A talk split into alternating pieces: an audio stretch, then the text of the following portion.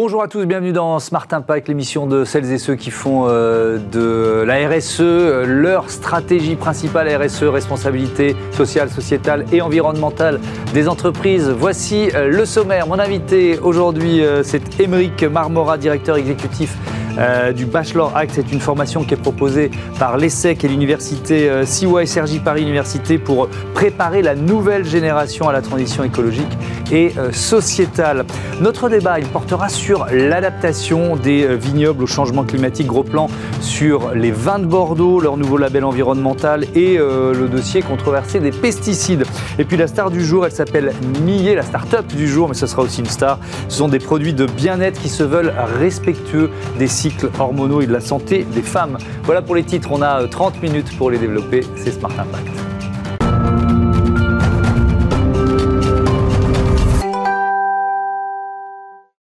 Bonjour Émeric Marmora, bienvenue. Vous êtes donc le euh, directeur exécutif du Bachelor Act. Euh, question très générale, pourquoi vous lancez cette formation? Très bonne question. Euh, la création de la formation, en fait, vient d'un triple constat, qui est celui qu'on vit actuellement, qui est une triple crise. Une crise écologique, une crise sociale, mais aussi une crise quelque part citoyenne. Et derrière cette crise-là, en fait, il y a des hommes, des femmes qui s'activent tous les jours dans les entreprises, dans les collectivités, dans les associations, justement, pour pouvoir porter les transitions. Et ces hommes et ces femmes ont besoin en fait de compétences, ont besoin de, de renforts dans leurs équipes. Et une, étude du cabinet Burdeo euh, l'indique, euh, par exemple, que 65% euh, des managers dans le développement durable ou dans la RSE sont en manque d'effectifs. Et donc l'idée à travers cette formation-là, c'est vraiment de pouvoir former des jeunes talentueux, engagés, hein, qui ont envie de prendre à bras le corps finalement ces transitions et de pouvoir les former hein, sur des compétences transversales pour pouvoir mmh. conduire finalement les transitions. Oui, on va rentrer dans le détail des formations, mais est-ce que c'est aussi une réponse à ce qu'on appelle l'éco-anxiété des, euh, des moins de 25 ans Des moins de 25 ans, oui. Alors, c'est aussi une réponse euh, à l'éco-anxiété des, des, moins de 25 ans. Je crois que c'est 50% euh, des jeunes souffrent d'éco-anxiété. Mmh. Et ils souffrent de cette éco-anxiété parce qu'ils sont en fait coupés quelque part de leur pouvoir d'agir.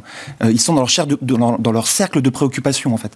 Il y a des enjeux climatiques. Qu'est-ce que je peux faire à mon échelle? Mmh. Quelque part, la formation, l'idée, ça va être de leur montrer que, à leur échelle, à travers finalement les 80 000 heures de leur vie professionnelle, ils vont pouvoir agir et, faire bouger aussi les choses, mhm. apporter des réponses à ces enjeux. Alors, si on rentre dans le détail, quel, quel cursus, quelle formation vous, vous proposez? Alors, la, formation, on l'a construite vraiment sur euh, un, triptyque de compétences.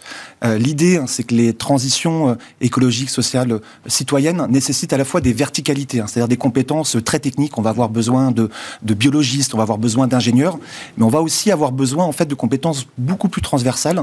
Ce sont des hommes et des femmes qui vont être en capacité à conduire les changements et à parler le langage de l'ingénieur, le langage du biologiste, mais aussi le langage de l'élu ou du chef d'entreprise. Hmm.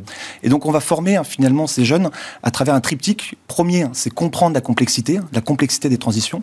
Le deuxième, c'est vraiment de pouvoir être en capacité à agir, à passer à l'action euh, en équipe.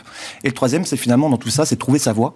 Euh, finalement, ce qu'on peut tous chercher, euh, quel que soit son âge. Est-ce que ça commence par une claque climatique. C'est un terme qu'on emploie euh, régulièrement dans cette émission et qu'on a notamment beaucoup employé avec euh, les chefs d'entreprise qui participent à la convention des, euh, des entreprises pour le, pour le climat.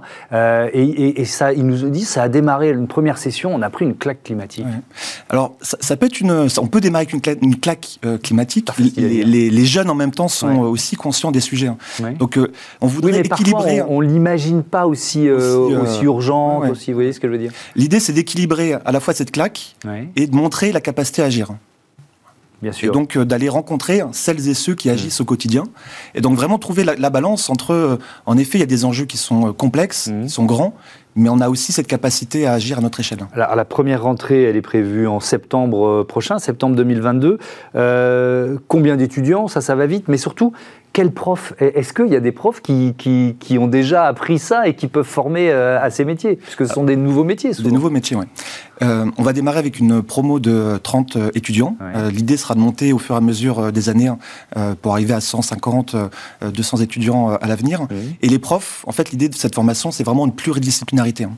Donc, l'enjeu de comprendre la complexité, ça va être de comprendre le vivant et de faire intervenir des biologistes, de faire intervenir des scientifiques. Ça va être de comprendre aussi à l'échelle des enjeux contemporains. Et donc, d'avoir euh, des sociologues qui vont pouvoir intervenir. C'est de comprendre aussi la complexité à l'échelle des organisations. Et donc euh, d'avoir des, sociologues des organisations, et puis à l'échelle humaine, on va avoir des philosophes, des, psychologues. Mmh. Le, point important de la formation, c'est que finalement, tous ces enseignements-là ne doivent pas être décorrélés de l'expérience. Et donc, les jeunes, à travers ces trois ans, vont être amenés à conduire des projets, à porter des projets, de mener un bilan carbone, mmh. euh, de conduire une mobilisation citoyenne à l'échelle d'un territoire, de pouvoir créer leur entreprise sociale pendant leurs études. Et donc vraiment, les intervenants, les enseignants sont des enseignants-chercheurs, euh, ça va être des chefs d'entreprise, euh, ça va être des, des, activistes du monde associatif, vont venir former. Il n'y a pas de prof de RSE alors, il y a des profs de RSE, il y a des profs du développement durable. Là, l'enjeu, c'est vraiment d'aller chercher euh, mm. une formation pluridisciplinaire. Et donc, de former ces jeunes-là euh, avec euh, un peu de sociologie, avec de la gestion, avec du design, de la philosophie, finalement, de mélanger les mm. disciplines. Et, encore une fois, sur des, projets très concrets, est-ce que vous préparez aussi à des métiers qui n'existent pas encore, en fait alors, c'est tout l'idée. Hein. Je crois que c'est 85% des métiers en 2030 n'existent pas encore. Mmh. Euh, et puis, il y en a un certain nombre qui existent déjà. Donc, euh, métier du développement durable, de RSE, c'est un métier qui existe, qui aujourd'hui nécessite. Euh, c'est Elisabeth Laville hein, qui, me disait ça il y a récemment, c'est que c'est des métiers qui sont devenus assez matures. Mmh. Et donc, aujourd'hui, on, ça nécessite des personnes qui ont une, une très forte culture, hein, finalement, des enjeux environnementaux, mais aussi des enjeux sociaux. Euh, et puis, euh, dans les collectivités, on a aussi euh, des, besoins dans le développement territorial, dans le développement économique. Et le secteur associatif, dans le monde de l'économie sociale et solidaire, moi, c'est là d'où je viens, hein. moi, je viens du terrain. j'ai créé plusieurs entreprises, j'ai dirigé Enactus, une, association. Donc, je vois bien aussi les compétences dont on a besoin pour pouvoir coordonner, monter des projets. Mmh. et donc, c'est vraiment sur ces métiers-là qu'on va chercher à former les, jeunes. Oui, vous avez aussi fait partie des cofondateurs de, de Laruche. Ça fait des, années que vous, êtes un habitué des, rouages de l'économie sociale et, solidaire. Est-ce que le regard des jeunes sur cette économie sociale et solidaire, il a, changé notamment des, des jeunes diplômés ou des jeunes qui se destinaient à des études de commerce, par exemple? Bah, ce secteur est assez attractif. Je pense que les jeunes aujourd'hui ont, envie de concilier euh, leur engagement professionnel avec leurs valeurs. Euh, ils ont envie que ça se traduise finalement dans leur quotidien. Ils ont envie d'avoir un travail utile. Mhm. Et donc ce secteur-là de l'économie sociale et solidaire, euh, forcément attire, attire les jeunes. Mais, mais, vous voyez ce que je veux dire. Enfin bon, on parlait à des étudiants d'école de commerce il y a une dizaine d'années. L'économie sociale et solidaire, bon, c'était un peu euh, ça, passait au-delà de leur radar, quoi, bien, bien en dessous des radars. moi, j'étais un ovni hein, quand je suis sorti de, mes études. Hein, donc, euh, euh, mais voilà, je pense que cette conscience finalement des enjeux actuels donne envie finalement aux jeunes. ils ont plus nécessairement le besoin de sécurité que pouvaient avoir leurs parents. En fait, ils ont surtout un besoin de sens. Mais est-ce que le regard des patrons ou des cadres dirigeants sur l'économie sociale et solidaire, il a également changé? Alors moi, j'ai remarqué en une quinzaine d'années, il a changé. Hein. Il y a des alliances très fortes qui sont en train de, qui s'opèrent entre justement les grands groupes mmh. et euh, les, les, start-up sociales, les entreprises de, l'ESS. Donc il y a des alliances en fait qui se font et mmh. je pense que derrière cette formation du bachelorac, c'est aussi cette alliance-là. On a à la fois euh, l'ESSEC, euh, qui est une école de business, et on a l'université, hein, Sergi Paris Université, qui est une université publique. Et donc on a une alliance publique-privée pour porter une formation dédiée aux transitions. justement, c'était imaginable ça il y a, il y a cinq ans une, telle association Oui, et puis je pense aujourd'hui encore. Hein. C'est aussi ce qui fait la. C'est novateur de, de, de, créer ça? Bah de, vraiment de co-porter une formation. Et donc c'est vraiment voilà, porté par les deux institutions. Je pense mmh. que c'est novateur, mais c'est aussi euh, cohérence avec euh, cette alliance euh, qu'il peut y avoir entre, entre l'ESSEC et CY mmh. depuis 2017. donc finalement, c'est plutôt une continuité pour, pour ces deux établissements. Mais ça paraissait inimaginable en effet il y a cinq ans. Mmh. Je, vous l'avez évoqué en, en, tout début d'interview, mais je voudrais y revenir. La, la, la demande finalement de, de professionnels de la, de la transition euh, écologique, sociétale, elle est en train d'exploser? Alors moi je crois qu'elle explose et, les chiffres le montrent. Hein. L'étude de, de euh, le, montre. Mhm. Je discutais avec Brune Poisson, hein, qui est mhm. la, directrice du développement durable d'accord aussi, hein, qui, euh, qui cherchait justement, qui cherche à renforcer ses équipes avec justement des personnes qui ont une vision à 360 des sujets. Il ne s'agit pas d'avoir que des experts de l'environnement ou que des experts des enjeux sociétaux, mhm. mais d'avoir vraiment une compréhension de, un, peu, un peu transverse de tout ça. Une entreprise de, de sociale et solidaire, est-ce qu'elle peut, jusqu'où elle peut grandir? Ah, vous voyez, vous voyez ce que je veux dire? Parce que euh, est-ce qu'elle peut, elle peut devenir européenne, voire je sais pas mondiale, et, garder euh, ses, principes et, euh, et, pas se perdre finalement? Est-ce qu'on peut grandir sans perdre son âme? Oui. C'est une bonne, bonne question. Alors on a quelques fleurons hein, de, de l'ESS en France. Je pense à Vitamité, je pense au groupe SOS, qui sont des, des entreprises qui, mmh. qui s'exportent hein, et qui se développent à l'international. après, je pense que la, la, la, clé finalement de la transformation, elle est dans l'ESS, mais pas que. Hein. Elle est aussi euh, dans le monde de l'entreprise, dans les mmh. grandes entreprises, elle est euh, au sein des collectivités. Hein. Euh, et donc, je pense que voilà, chacun à son échelle, dans ces organisations, vont, nécessiter justement de les transformer, hein, de mmh. changer les paradigmes, et puis de, mieux prendre en compte finalement les critères environnementaux et sociaux. Mmh. Vous avez déjà commencé à recruter des, euh, des étudiants pour la rentrée prochaine. Et on commence à rencontrer les premiers hein, euh, avec des belles surprises. Euh, l'idée de cette formation, c'est aussi de donner sa chance à des jeunes qui, du coup, ont, on, fait un pas de côté. Hein. Donc, on, leurs résultats scolaires, ils sont en terminale, générale ou technologique. Ils ont des notes, plutôt des bonnes notes, mais ils sont pas forcément, ils peuvent être excellents, mais pas que. L'idée, c'est que ce sont des jeunes qui ont déjà marqué un engagement à côté, qui ont pris des responsabilités, hein. que ça soit dans leur lycée, que ça soit dans leur quartier, que ça soit finalement peut-être dans leur famille aussi, et qui ont justement développer un certain leadership. Et c'est vraiment euh, pour ces jeunes-là que la formation euh, s'adresse. Mmh. Merci, merci euh, Émeric Marmora. bientôt sur, sur Bismart. On passe à notre débat et dans ce Smart Impact, je vous propose un gros plan sur les vins de Bordeaux.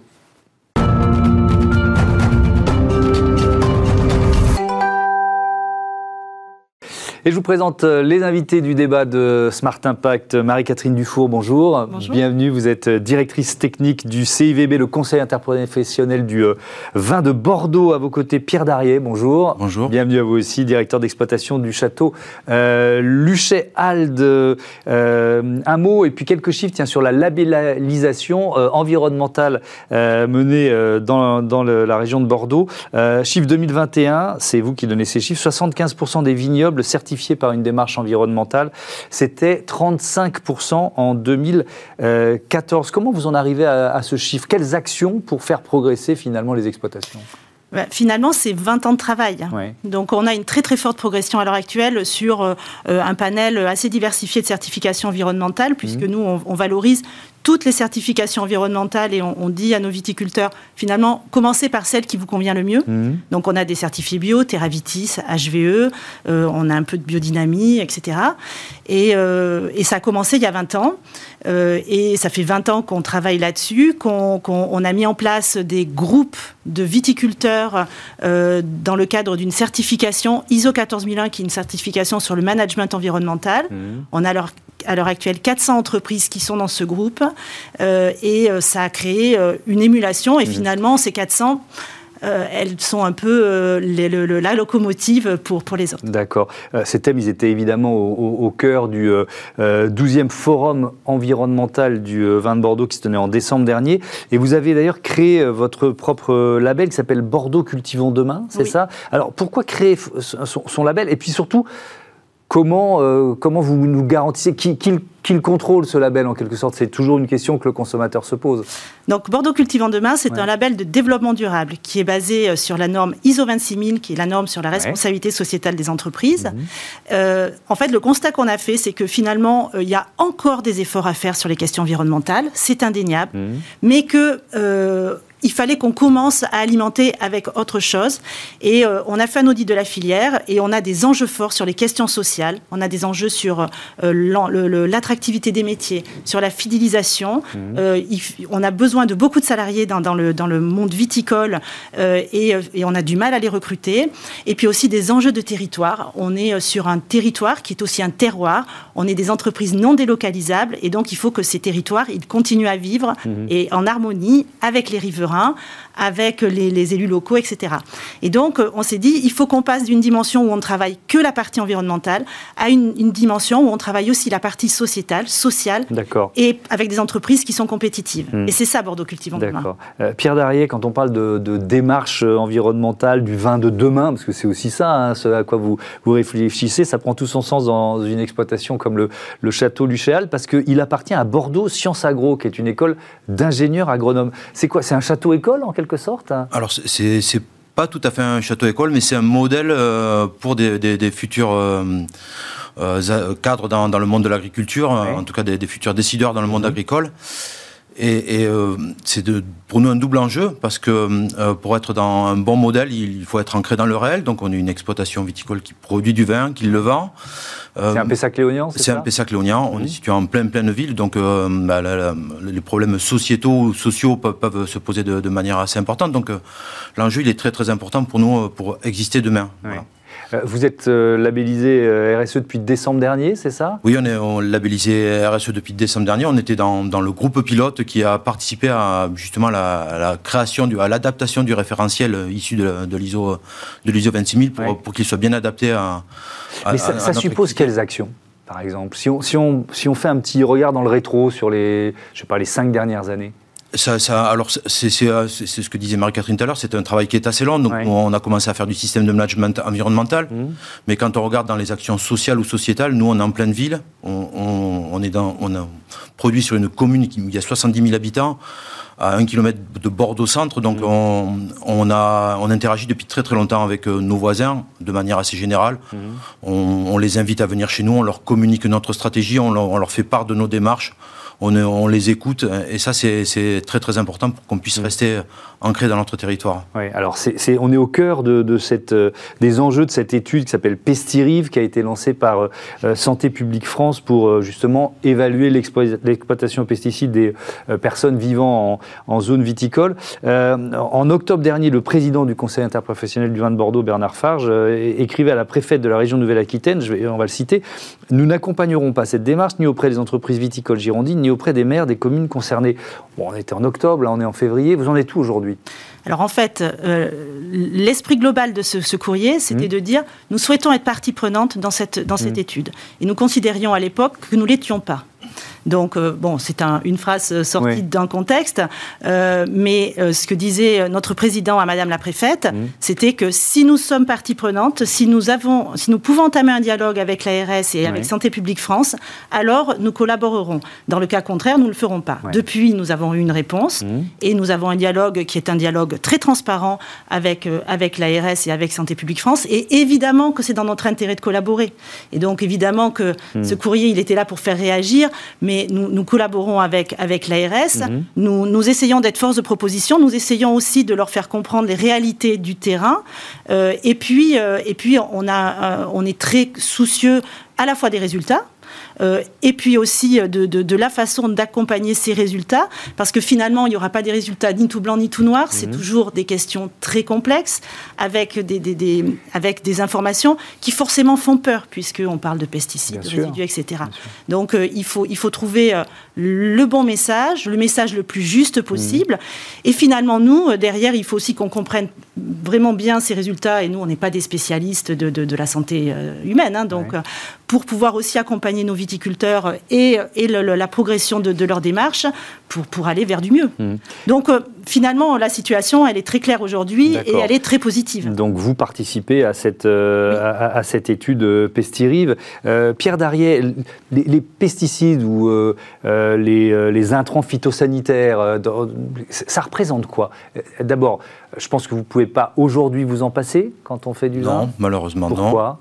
Ben Parce que euh, la, vigne euh, euh, attrape des maladies cryptogamiques. On l'a cultive en foule. Hein. Il faudrait qu'on cultive un pied de vigne à peut-être 10 km d'un autre pour, pour éviter le, problème. On, voit bien quel est le problème d'un virus quand on est une population mm. importante. Ben, C'est exactement la même chose pour, pour une parcelle de vigne. Donc on ne peut pas se, se passer de cette protection-là pas complètement. Euh, et euh, c'est pas blanc ou noir. Il y a, y a, y a plein de, de, de, petites investigations qu'on peut faire qui ne portent pas uniquement que sur euh, les, produits phytosanitaires, qui peuvent aussi porter sur euh, le, choix des, cépages, euh, de travailler sur la résistance de, ces cépages-là. Il, y a plein de sujets qui vont nous, permettre de moins impacter l'environnement euh, en protégeant euh, le, vignoble. Mmh. Euh, ça veut dire que vous réussissez quand même, là aussi vous dites c'est un processus de longue durée, à réduire la, quantité de pesticides que vous utilisez? Tout, à fait. C'est un petit peu comme de, l'éducation et, de, s'habituer à, une certaine prise de risque aussi. Ça ne se fait pas du jour au lendemain. On a, tous un réflexe de de se protéger. Hein. Ben, c'est un petit peu pareil, quand on a un outil de travail, on, veut absolument le protéger. Donc il y a, plusieurs phases. Il y a, d'abord bien, bien connaître euh, ces, stratégies, bien, bien, se renseigner sur les, produits phytosanitaires. Et quand on, quand on s'intéresse à l'environnement, qu'on fait du, système de management environnemental, qu'on se diagnostique, eh bien, on est obligé d'aller faire un travail de fond pour, pour euh, savoir comment, comment on va moins impacter l'environnement. Et on apprend. C'est petit à petit, je, pense qu'à force de travail, on, on, réduit nos, nos, doses de, de produits utilisés et aussi on utilise des produits moins impactants pour l'environnement et la santé humaine. Il y, a aussi, j'ai lu ça en préparant l'émission, dans, l'information des riverains, parce que c'est aussi majeur, parce que les, produits phytosanitaires, ils ne sont pas utilisés H24 euh, toute l'année, évidemment. Il y a des périodes où ils sont utilisés. Donc il y a quoi? Il y a des systèmes d'information, de, ou d'alerte, je ne sais pas, des, riverains? Il y a des systèmes d'alerte des riverains. Alors euh, en général, finalement, le plus efficace, c'est le smartphone. Et euh, on demande aux riverains s'ils souhaitent être informés. Et en fonction de la réponse, on, on envoie un message euh, quelques heures avant les traitements pour euh, enlever euh, le linge, fermer les fenêtres pendant la période de traitement. toi, Pierre, tu as une, une, tactique encore peut-être plus pragmatique.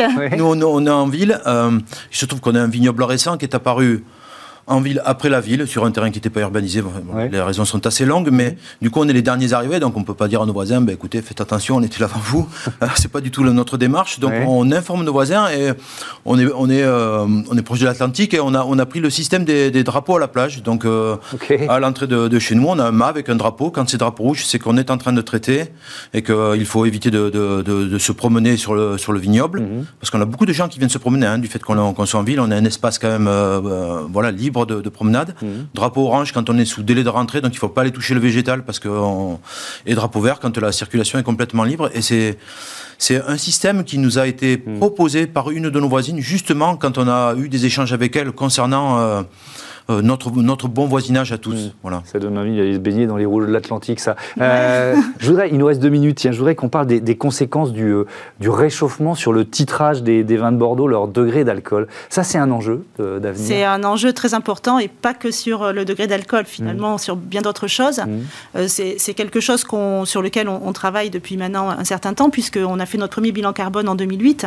On en est à notre 13e bilan carbone. on, on est en train de travailler là sur notre future stratégie notre objectif, c'est une diminution des émissions de gaz à effet de serre euh, moins 54% d'émissions en 2030 par rapport à 2007. Mhm. L'idée étant de contribuer à la neutralité carbone à l'horizon 2050, euh, avec beaucoup, beaucoup d'actions de, de, euh, mises en place. Et ça, c'est pour... bon, ça, c'est notre, finalement notre rapport collectif. Après, on constate évidemment une réduction du, du, temps et, on, on, vendange de plus en plus tôt. On a des teneurs en alcool qui sont de plus en plus élevées. On a surtout des aléas climatiques de plus en plus importants et ça, c'est certainement ce qui est le plus négatif pour, pour nous. Et puis, euh, on a cette question de la typicité de Bordeaux, avec des degrés d'alcool plus importants. Et donc, on y travaille, et, euh, notamment, on, a, on, a, on travaille sur une modification de notre encépagement. Donc, euh, on, introduit de nouveaux cépages, en plus des cépages traditionnels de Bordeaux. Notre, notre façon de voir les choses, c'est de dire que pour ne pas changer le produit, il faut changer beaucoup de choses. Et donc, notre objectif, c'est de changer le moins possible le produit, et pour ça, d'innover et, donc d'aller euh, vers des innovations euh, qui, nous permettront de continuer demain à produire du vin dans la typicité de Bordeaux. Merci beaucoup, merci à tous les deux, c'était euh, passionnant. À bientôt sur, sur Bismart. on passe à Smart Ideas, une start-up en pleine lumière, comme tous les jours.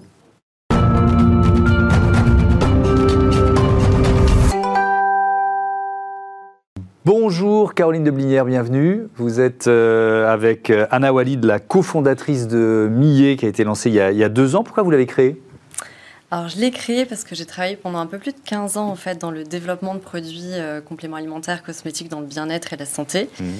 Et en fait, je me suis étonnée du vide autour de l'équilibre hormonal féminin, alors qu'on voyait que c'était des problématiques qui, euh, qui, étaient de plus en plus présentes. Enfin, on le voit au niveau des stats sur les cancers du sein, on le voit au niveau de l'endométriose, enfin, des prises en compte de ces nouvelles pathologies hormonales. Et pourtant, en fait, très peu de solutions en face. C'est-à-dire qu'en parlant à des experts, on se rendait compte qu'il y avait beaucoup de choses qui étaient faites euh, quand on est dans le, voilà, avec le bon euh, gynécologue, le bon accompagnement, le bon naturopathe, mais très peu de produits clés en main sur le marché. Mmh. C'était un tabou? C'est encore un tabou d'ailleurs parfois. C'est encore un tabou parce qu'en fait, euh, quand on énumère les symptômes, on parle d'inconfort physique, on mm. parle de, euh, de, sécheresse intime, mm. euh, on parle de troubles, d'inconfort émotionnel. Ça, c'est des sujets qui sont toujours très tabous, qui reviennent pendant les cycles. on parle aussi de changement de l'état de la peau et des cheveux, mais de manière, c'est des symptômes qui sont très confondus avec d'autres, très tabous, donc finalement très peu abordés en direct par les marques.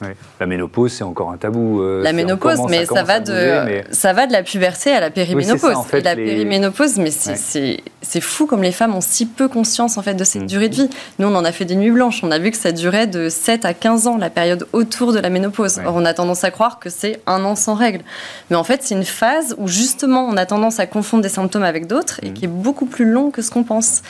Et alors, qu'est-ce que vous proposez? Qu'est-ce qu'on trouve dans la gamme de produits euh, Millet?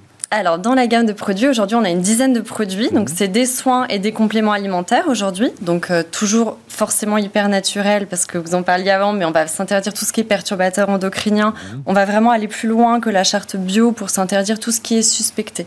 On ne peut pas, en s'adressant à une population fragile qui souffre potentiellement d'errance diagnostique, donc mhm. euh, périménopause, endométriose ou autre, proposer des produits avec des perturbateurs endocriniens, par exemple. Donc, on va vraiment éliminer tout ce qui est suspecté ou controversé. Et surtout, en fait, c'est le fruit d'un long échange avec donc plus de 400 femmes et 50 euh, experts, donc des gynécologues. Donc, on a à la fois de la médecine généraliste, des gynécologues, des endocrinos. Et puis aussi tout ce qui sont euh, naturopathes, kinés de rééducation du périnée, sages-femmes. Donc, le but, ça a vraiment été d'avoir un un panorama en fait le plus complet possible pour euh, voir quels étaient les symptômes en détail et comment on pouvait avoir des solutions naturelles, des petits coups de pouce à l'organisme mhm. pour en fait aider l'organisme à retrouver naturellement son équilibre sans phytohormones, sans ingrédients controversés. On est vraiment dans le coup de pouce. Donc c'est quoi? C'est plusieurs euh, années de recherche et développement comme ça? C'est un peu itératif. C'est un projet qui a mis voilà, très longtemps à mûrir. Vous, avez, mhm. avez raison, ça se fait pas du jour au lendemain. Donc il y a eu beaucoup d'échanges. Je pense qu'il y a eu plus de 2-3 ans de préparation d'échange.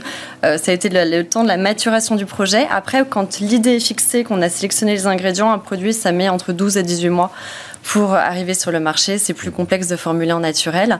Euh, c'est quoi? C'est des alors vous disiez euh, des compléments alimentaires. C'est quoi? C'est des crèmes aussi? C'est quel type de produit? Alors par exemple, on a bah, des gels intimes. On trouvait que le marché était vraiment pas du tout euh, bien abordé de la bonne manière, en mhm. tout cas dans ce qu'on voulait faire. on a également des soins, par exemple pour les douleurs mammaires ou les douleurs au ventre, donc qui s'appliquent en fait, qui sont des soins à base d'actifs drainants, circulatoires, mhm. anti-inflammatoires pour soulager. Donc on est vraiment dans le bien-être. on a des compléments alimentaires pour réguler toute la partie émotionnelle, digestive, euh, toute cette sphère qui est souvent impactée pendant les cycles. Et puis, euh, voilà, on a également des produits, par exemple, pour la perte de cheveux d'origine hormonale, qui est très bien identifiée chez l'homme, mais très peu chez la femme. Hmm. il y a des grands progrès à faire de ce côté. Comment ils sont distribués, vos produits? Alors aujourd'hui, donc on a un peu plus d'un an d'existence. On est dans une centaine de points de distribution. Alors beaucoup de pharmacies, forcément.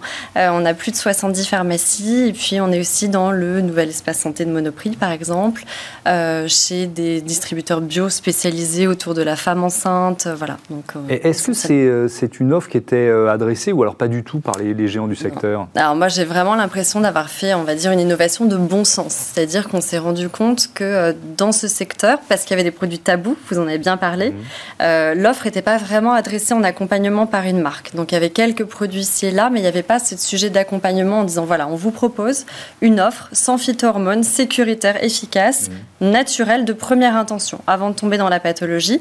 Et voilà ce qu'on a étudié avec les experts du secteur. Donc, comment on vous accompagne Cela se faire un confort physique, un confort émotionnel, et peau et cheveux. Et aujourd'hui, ça n'existait pas en tant que tel. Mmh. Euh, ça veut dire quoi, tiens, d'ailleurs, on termine là-dessus, le, nom Millet Pourquoi ce Millet, euh, merci, ça signifie la bonne amie en provençal. Et donc, c'est à la fois cette idée d'accompagnement expert et bienveillant mmh. des femmes, et puis c'est aussi un clin d'œil à Anna, donc, euh, qui est une très bonne amie depuis 25 ans. Et eh ben voilà, merci beaucoup. Bon vent euh, à Millet, la bonne amie. Euh, voilà, c'est la fin de, cette émission. Je vous souhaite un très bon week-end. je voudrais remercier Joséphine Dacoury à la, à la production et à la programmation, assistée aujourd'hui de Carla Perruchon, Romain Luc à la réalisation, Saïd Mamou au son. Salut à toutes et à tous.